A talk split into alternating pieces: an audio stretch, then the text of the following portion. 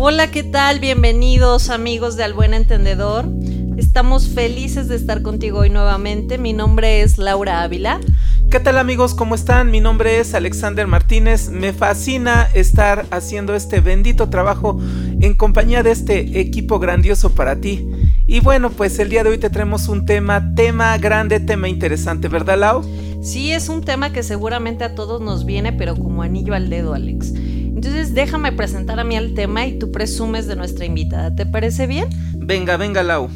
El tema del día de hoy se llama así los cambios de hábitos y su relación con nuestras emociones. Verás qué bien te va a sentar. Así es, nos encontramos en la temporada 2, perdón, podcast número 7. Y bueno, para esta emisión tenemos el gusto, el honor, qué alegría tener entre nosotros a la licenciada con maestría María Eugenia Pérez Cervantes. Ella es originaria de la Ciudad de México, es licenciada en psicología, maestra en psicoterapia humanista existencial, diplomada en psicometría, tanatología clínica, intervención clínica tanatológica. El breviario cultural es grandísimo. Nos gustaría que la conocieras más en acción. Maru, ¿cómo estás? Bienvenida. Hola, buenos días. Estoy muy contenta de estar aquí con ustedes, unos chicos muy, muy entusiastas. Y bueno, pues estoy al servicio de ustedes. Vamos a compartir un tema muy interesante, esta cuestión del cambio de hábitos y la relación que tiene con nuestras emociones, porque precisamente cuando de repente sentimos que no funciona lo que estamos haciendo, nos sentimos frustrados. Claro. Oye, Maro, entonces arranquemos ya con la primera pregunta. ¿Te parece bien? Claro. A mí me encantaría antes que nada, como tratar de ayudar a detectar a nuestro querido público, qué onda los malos hábitos y los buenos hábitos. ¿Habrá una manera en la que uno claramente pueda, pueda diferenciar entre estas dos variantes? Ok, mira, este, Lau. Em, primero podríamos empezar con esta cuestión de qué es un hábito, para que podamos partir y que podamos descubrir cada uno de nosotros cuáles son los buenos hábitos para mí y cuáles son los buenos los malos hábitos para mí. Un hábito es una acción que llevas a cabo sin reflexionar, la llevamos de manera automática. ¿ok? Eh, dicen por ahí los letrados en, en, estos temas del comportamiento humano que más de la mitad de nuestros comportamientos en el día son hábitos automatizados. Son estas acciones que llevamos a cabo sin pensarlas. No pensamos cómo vamos a respirar, no pensamos qué pie vamos a, a poner primero delante del otro para empezar a caminar. A veces decimos cosas como si me levanto con el pie derecho, pero en realidad, ¿cuántos de nosotros pensamos, me voy a levantar con el pie derecho? Entonces, son acciones que llevamos a cabo sin pensar. ¿Tienen ventajas? Claro que tiene ventajas el llevar a cabo este, eh, estas acciones automatizadas, porque no te detienes como caminar, como hablar, como comer, como una charla. Sin embargo, también tiene su desventaja y de ahí podríamos partir precisamente para poder ver cuál es la diferencia entre un buen hábito y un mal hábito. Un mal hábito sería aquel que interfiere con nuestro bienestar que nos, cae, eh, nos produce un mal, una incomodidad, ¿ok? Entonces, por ejemplo, para ti, ¿cuál sería un mal hábito? Bueno, a mí me suena, por ejemplo, en este momento a aquellos que dormimos tarde, aquellos que nos levantamos tarde, quizá, no sé, se me ocurre eso. Desde ese hasta unos más graves, ¿no? El alcoholismo, el tabaquismo, la mentira, ¿no? Muchas cosas se me ocurren. Uh -huh, así es, hay algunas de nuestras acciones que las llevamos a cabo sin pensarlas, como estamos diciendo, y nos causan problemas. El dormir tarde, ¿qué problemas nos causa, no? Sí. El dormirnos tarde, no descansamos, evitamos que nuestro cerebro produzca aquellas sustancias que nos permiten evolucionar, crecer, pero también descansar, sentirnos bien. Si nos levantamos tarde, recordemos que estamos este, dentro de esto que se llama los ciclos circadianos, nuestro cuerpo va conforme a ciertos ciclos, ¿verdad, Alex? Entonces, de repente, cuando nosotros seguimos con ese hábito de no darle a nuestro cuerpo lo que está necesitando de acuerdo a su propia fisiología, bueno, a ese sería un hábito que nos está causando problemas. Muy interesante. Maru, eh, me queda claro que todos de alguna manera deseamos crecer, deseamos eh, ser mejores personas día a día y queremos transformarnos, queremos cambiar de, de, hábitos. Muchas veces no es tan sencillo. Por ahí hay una teoría ya un tanto viejita de esto de los 21 días. Tú ejerces un hábito durante 21 días y se te va a quedar. Yo he notado que muchas veces no es así. ¿Qué nos compartes en este punto?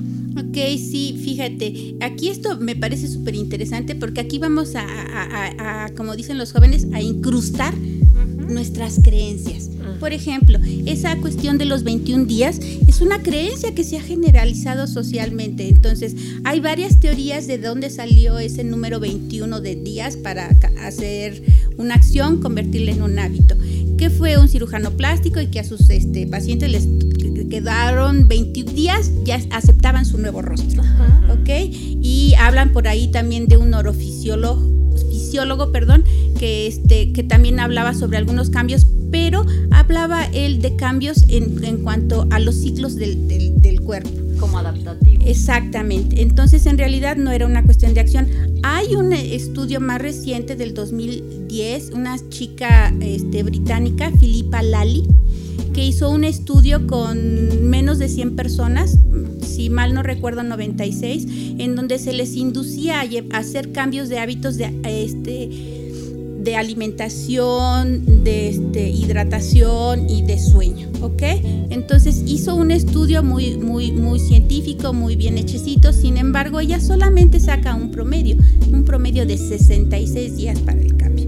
Entonces estas cuestiones de tiempo específico en realidad son variables. No puede haber un tiempo específico para que alguien cambie. Entonces, eso puede ser motivo de que las personas que están llevando a cabo acciones para cambiar, de repente digan, híjole, algo estoy haciendo mal, que ya pasaron los 21 días y no pasa nada.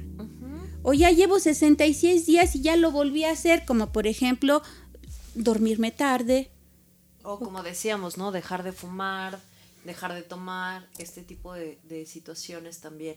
Oye, Maru, entonces puedo hacerte la siguiente pregunta y, va encaminada justo a lo, que, a lo que acabas de decir.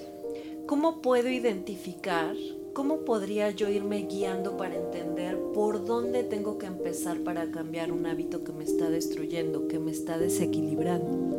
Ok, fíjate, esta situación es eh, es compleja, en realidad es compleja, pero no es imposible. Requiere de varias cosas.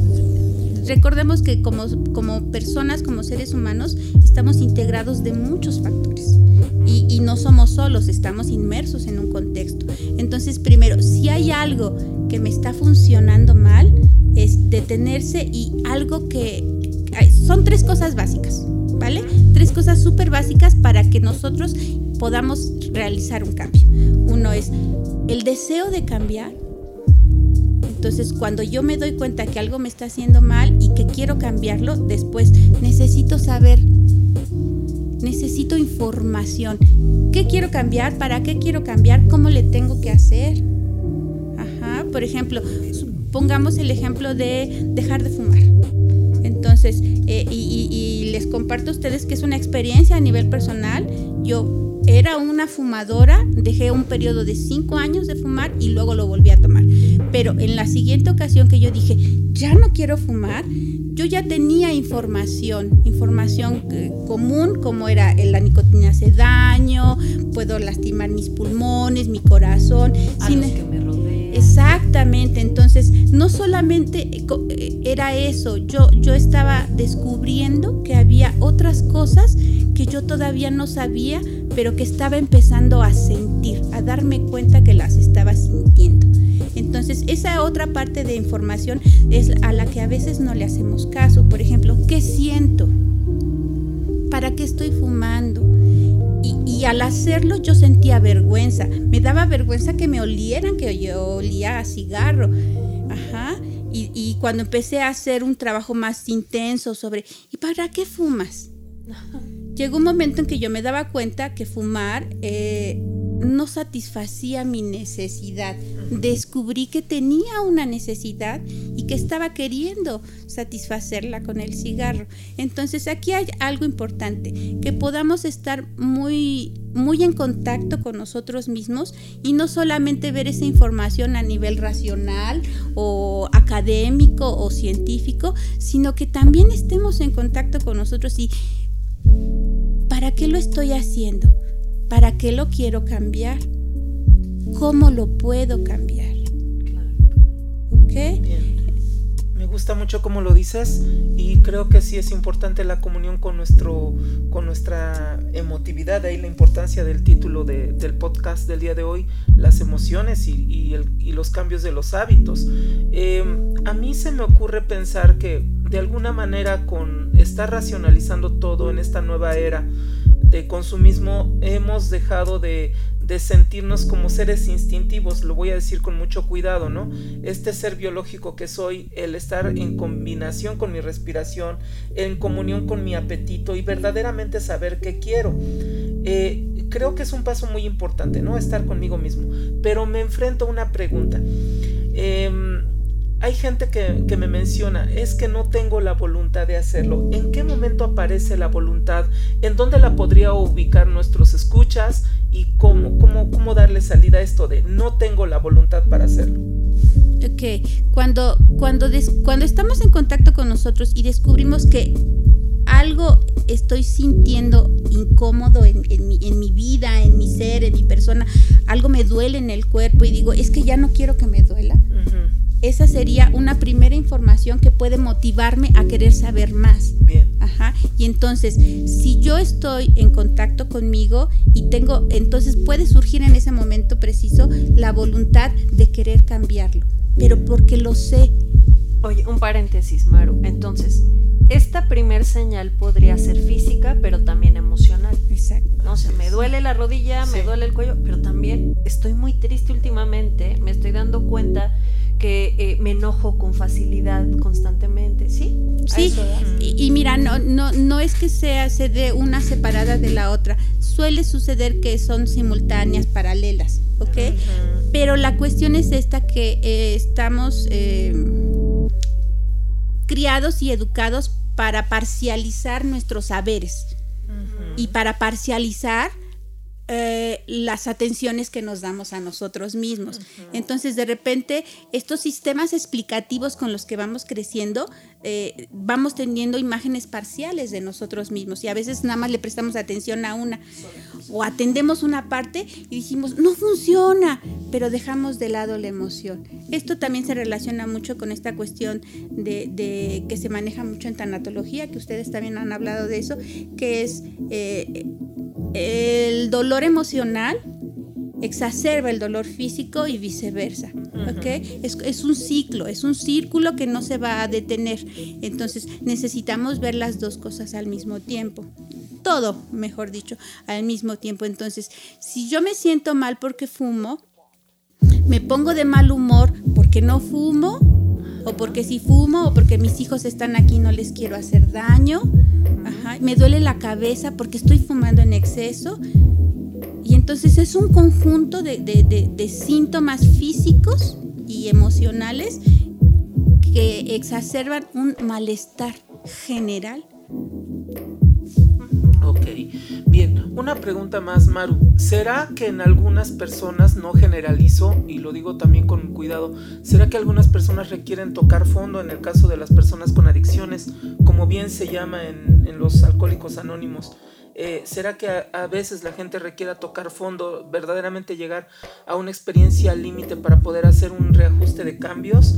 ¿O, o habría otras rutas más nobles? Mm, mm, eh, me atrevo a separar un poco esta cuestión de las adicciones, es algo mucho más complejo.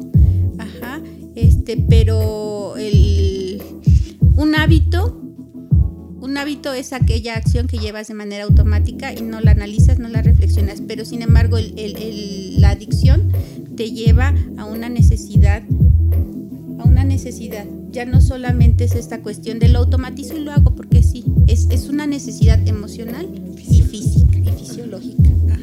Entonces sí es muchísimo más complejo. Sin embargo, si se hiciera un trabajo de análisis sobre un- un- una cuestión de cuáles son mis hábitos, el- el- la persona podría descubrir que lo ha llevado al grado de la adicción. Y entonces, pero ya podría ser este, De manera eh, de, sí, ya un proceso diferente, pero sí lo, lo encaminaría a tener mucha más conciencia de qué lo motivó. Porque mm, en esta cuestión de los hábitos, una pregunta que nos podemos hacer y que le invito a la gente que nos escucha se haga es, ¿de dónde salen nuestros hábitos? Porque nuestros hábitos hacen nuestra conducta. Así es. Ajá. Entonces, eh, por ahí tiene que ver algo súper importante y que a veces creo que no se toma en cuenta, que es precisamente lo que creemos. ¿Cuáles son nuestras creencias? Lo que fuimos, para lo que fuimos educados, ¿no? También, es decir, desde chicos a nosotros nos, nos inculcaron estas formas de vida que aparentemente fuimos normalizando a lo largo de las etapas de nuestra vida. ¿No? De repente había cosas muy sencillas que yo decía, bueno, es algo muy común, ¿no? Es muy común que yo coma tres, eh, vamos, el, el, alimento de la comida lo coma en la mañana y en la noche, es muy común, así lo hace mi familia, ¿no? Y de pronto ibas a la casa de la amiga y te dabas cuenta que no, que cada uno de esos eh, momentos eh, de comida o alimenticios llevaban su propio, digamos, su propia dieta o su propia forma ¿no? y, su estructura. Pero bueno, pues así nos fuimos encaminando. Yo creo que eso es parte de nuestras creencias o, no sé, ¿qué opinan ustedes? Sí, estoy completamente de acuerdo contigo porque, por ejemplo, este, es, esto que tú nos acabas de compartir de los, de los alimentos es una creencia muy arraigada, ¿ok? Y que impacta de una manera muy importante en los hábitos alimenticios y en los malos hábitos alimenticios, aquellos hábitos que llevan a las personas a excederse en el peso y que generan un impacto negativo, por ejemplo, en su presión sanguínea, ¿ok? Que pueden producir diabetes dependiendo del, del tipo de ah, dieta que consumen. Eh, y sí es cierto, por ejemplo, la creencia cuando uno es pequeño en la familia, uno va generando su mapa de cómo es la vida. En la mañana se come pan con café y los huevos refritos con frijoles y las tortillas. Ajá, y a la hora de la comida tienes que comer sopita de fideo y el arroz. Una pasta. Ajá, y a veces cuando los niñitos no quieren comer algo o las niñitas no quieren comer algo, pues la mamá les llama la atención, ¿no? Y entonces te lo tienes que comer a fuerza. El famoso te acabas toda la sopa, ¿no? O te la licúo y te la tomas con popote. bueno, a mí me decían de otra manera. Maru, em, bueno, yo yo creo que los hábitos, como bien lo dice Lau, sí están ligados a la familia, a la sociedad. Pero ¿qué pasa cuando esos hábitos, me doy cuenta, no son saludables y tengo que romper hasta cierto punto estas lealtades, estas lealtades o estos compromisos que tengo, por ejemplo, con gente tan querida como mi abuela, mi mamá, que me da el platote lleno de mole con tres piezas cuando me puedo comer solamente una? Hay un desafío social, me queda claro, y hay una revolución la persona que cambia de hábitos es un revolucionario de su propia familia. ¿Tú cómo lo percibes? Así es. Eh, esta es otra de las cuestiones importantes que, está reflejado en el, título del tema de hoy. Muchas personas prefieren no cambiar un hábito o que le produce algún malestar, precisamente por mantener una lealtad. Algo que es muy visto y que es muy aceptado eh, para mí lamentablemente en, este, en, cuestiones sociales es el consumo de las bebidas alcohólicas. Se hace por pertenecer al grupo, porque los amigos dicen, por ejemplo, algo eh, que se manejaba mucho, al menos en mi época de, trabajadora activa, era esta cuestión de las bebidas, de beber las reuniones de, beber en exceso con los compañeros de trabajo, las compañeras de trabajo, los hombres que se dedicaban a los negocios. Es que, ¿cómo crees? Ni, ni modo que le diga que no. Entonces, ese hábito de consumir alcohol por cumplir con la expectativa de un grupo social al que pertenezco causa mucha frustración. Y es que, perdón, y es que no necesariamente tu Solo con el ejemplo muchas veces vas cayendo en cuenta que por ahí tiene que ser la dirección, pues como lo decíamos hace rato, de estos hábitos. Se me ocurre ahorita el tema de la mentira. Como el adulto se va envolviendo en una y en otra y en y vive en eso y no se da cuenta, pero lo hace una forma de vivir, por lo tanto, ya sin conciencia, porque hay quien que ya no la ocupa como una herramienta de justificación, o así como de Dios, me estás atando, miento. No, hay quien ya lo hace como en forma de hábito y de pronto no le dices a tu hijo, oye, no digas mentiras, tú lo tomaste, pero a mí me llama mucho la atención, ¿no? Estas veces donde tú sabes, ajá, que tienes que, eh, digamos, encadenar a tu hijo a una lógica entre mentiras para justificar alguna de tus acciones. Se me ocurre ahorita, no le vayas a decir a tu maestra que, ajá, no le vayas a decir que yo te ayudé a hacer la tarea porque ella se va a enfadar. Y entonces, sin querer, queriendo, vamos encadenándolos, ¿no? ¿Qué opinas de eso, Maru? Exactamente, ese es lo que decíamos de, de, de cómo vamos creando nuestro mapa de lo que es la vida. Eso es justificado. Yo, un pequeño una pequeña que crece en una familia en donde un, una acción como esa es cotidiana, es algo normal, es algo, y así es como se genera la normalidad, así es como se construye, con la cotidianidad, con la repetición de las acciones. Entonces, una niña que ve que su mamá le, le dice, no le digas que estoy, dile que me fui porque llegó el señor abonero a tocarle la puerta, ¿no? Entonces, este, la niñita va a crecer con esa idea de, entonces, las mujeres mienten. Podría ser, podría ser una traducción.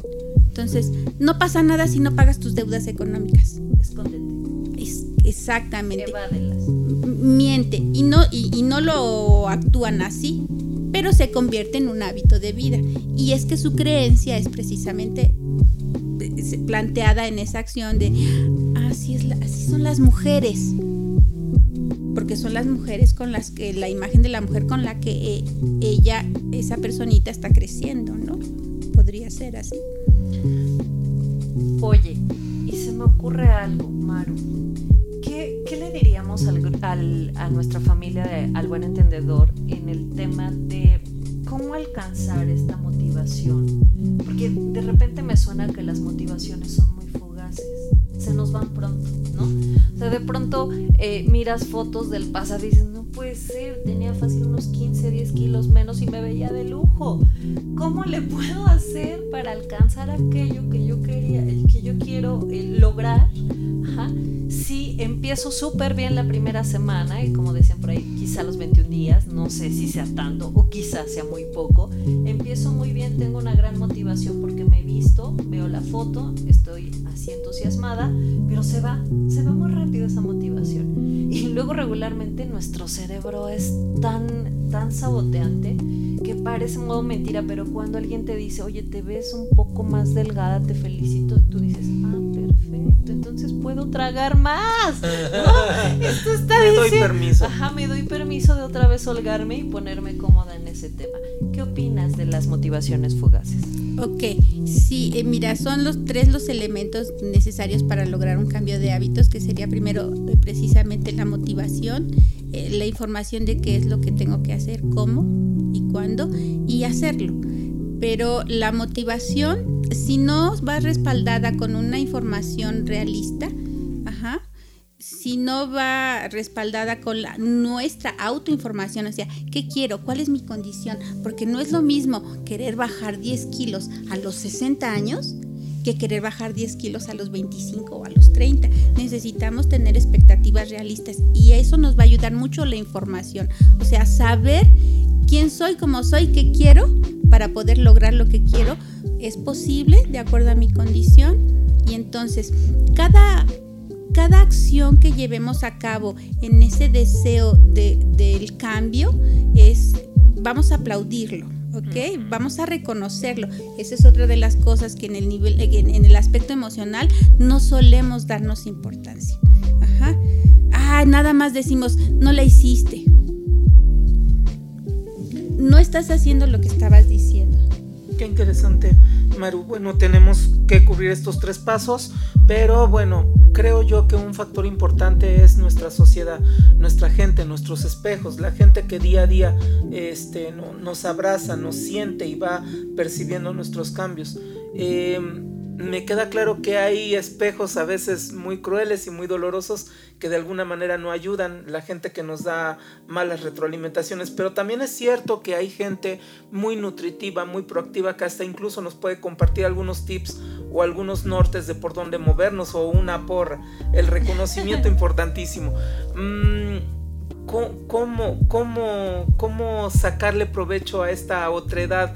Es decir, el otro, me, el otro también me hace existir, el otro también me testifica. Exactamente. Eh, de lo que hablábamos primero con Lau sería nuestra motivación intrínseca, o sea, yo me automotivo por lo que sé, por lo que quiero.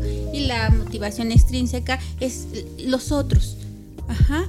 Entonces, eh, pues hay muchos, muchos este, tips que podríamos dar ahorita. Algunos de ellos es, bueno, pues vamos a juntarnos con personas, vamos a, con pares, con pares que tengan el, la misma intención. ¿Quiénes quieren bajar de peso? A ver, vamos a buscar información, vamos a pedir apoyo de un nutriólogo, porque también es importante que pidamos ayuda a las personas que tienen experiencia sobre aquello que nosotros queremos lograr y que nosotros no sabemos porque hasta ese momento no lo hemos llevado a cabo. Además, es importante en esa relación con la otredad, como dice Alex, ajá, saber que no estamos solos. La motivación de fuera es muy importante, pero necesitamos pedirla también. Necesitamos buscarla. Y entonces mi proactividad también va a contagiar proactivamente a los demás. Voy a despertar a otras personas que quieran, voy a ser ejemplo, un ejemplo proactivo. Digo, cada quien lo hace en su individualidad y en su personalidad. Pero está padre porque entonces me vuelvo una persona que contagia hábitos positivos y generamos una sociedad más, saludable y pues nuestros hijos tienen un mundo más bonito. Exactamente, es algo que habíamos mencionado en un principio, esta cuestión de la, motivación que podamos compartir, va, a, va a promover que podamos generar eh, un ambiente mucho más sano. Lo que me beneficia a mí, lo que realmente me beneficia a mí, va a beneficiar a los demás. Coincido. Eso es, eso es muy real, eso es muy real. Entonces, algo de lo que se puede hacer es precisamente, mm, voy a aplaudirme mis logros, eh, no me voy a poner expectativas falsas, voy a, voy a ver cuáles son en realidad mis recursos y con esos mis recursos voy a dar pasos. Si yo en algún momento flaqueo y doy un paso hacia atrás, lo reconozco y me motivo para volver a dar otro paso o pido ayuda meto aquellos cambios, aquellos experimentos de lo nuevo en mi, eh, en mi cotidianidad. No voy a hacer un espacio, un cortaaguas, no voy a cambiar de mundo, de casa, porque eso también desmotiva a las personas. Piensan que es algo imposible porque no tengo lo que necesito. Oye, pues,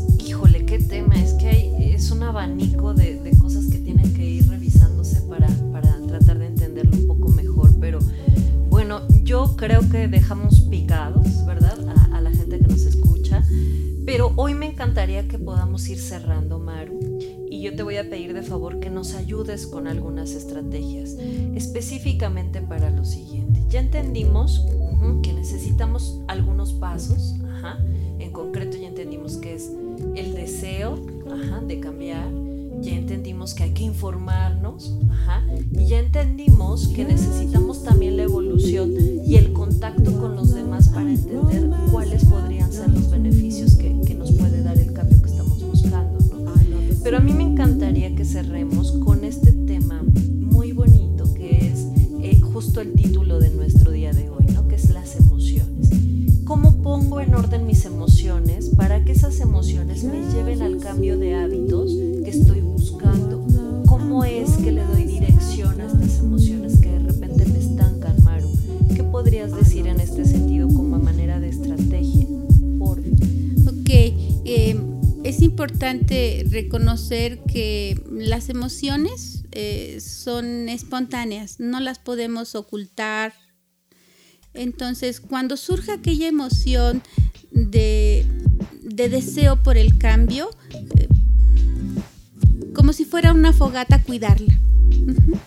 Cuidarla. Y cuando surjan aquellas emociones incómodas como la, la, frustración o sentirse limitado porque se cree que no tiene uno la posibilidad de lograr el cambio, solicitar ayuda. Reconocer que sentirse mal o sentirse triste, por ejemplo, sentirse enojado, por ejemplo, también es una motivación. ¿Ok? Entonces, si yo siento este enojo porque no logré lo que estaba buscando, es una posibilidad de mirar hacia otro lado y ver de qué otra manera lo puedo hacer, porque de esta no me está saliendo, por eso me enojé.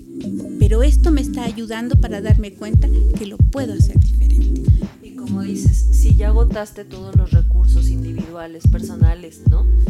Y ya te diste cuenta que no va por ahí el rumbo, la ayuda. Exactamente.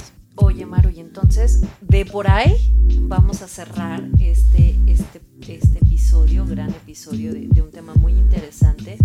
Además de agradeciéndote, presumiéndole a los demás eh, que tú también estás dispuesta a dar esa ayuda, ¿verdad, Maru? Así también estás dando terapia para aquel que te escuchó y tiene muchas ganas de hacer este movimiento en sus hábitos.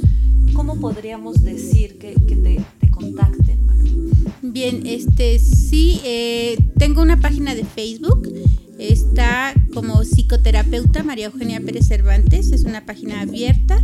Este, ahí pueden ustedes, quienes estén interesados, solicitar una consulta. La consulta este, puede ser de psicoterapia, tanatología, orientación psicológica nada más. Y bueno, podemos ayudarlos precisamente cuando estén sintiéndose detenidos en ese cambio que están buscando. Podemos hablar, abordar el tema y ver cuáles son las posibilidades que ustedes tienen. Bien. Me quedo con esa palabra tan grande, Maru, que se llama posibilidades. Así es, estimados escuchas familia de Al Buen Entendedor. Ella es la maestra Maru y bueno, ya es ya ya ya le conoces más. Contáctala, estoy seguro que vas a encontrar grandes tesoros en estos contactos terapéuticos y bueno, es posible, podemos hacer cambios, podemos ser personas diferentes. Está nuestro entorno siempre en apoyo a nosotros y bueno, creo que tenemos una gran obligación con nuestro hermoso planeta para vivir mejor. Me despido. Hasta aquí nos despedimos, Lau. Gracias, gracias por escucharnos. Hasta pronto. Mi nombre es Alexander Martínez. Y yo soy Lau Ávila. Me encantó estar contigo este día también. Y juntos hacemos para ti al, buen, entendedor. Cuídate, hasta la próxima. Gracias, Maru. Qué amable. Gracias a ustedes. Chao. Chao. Bye, bye.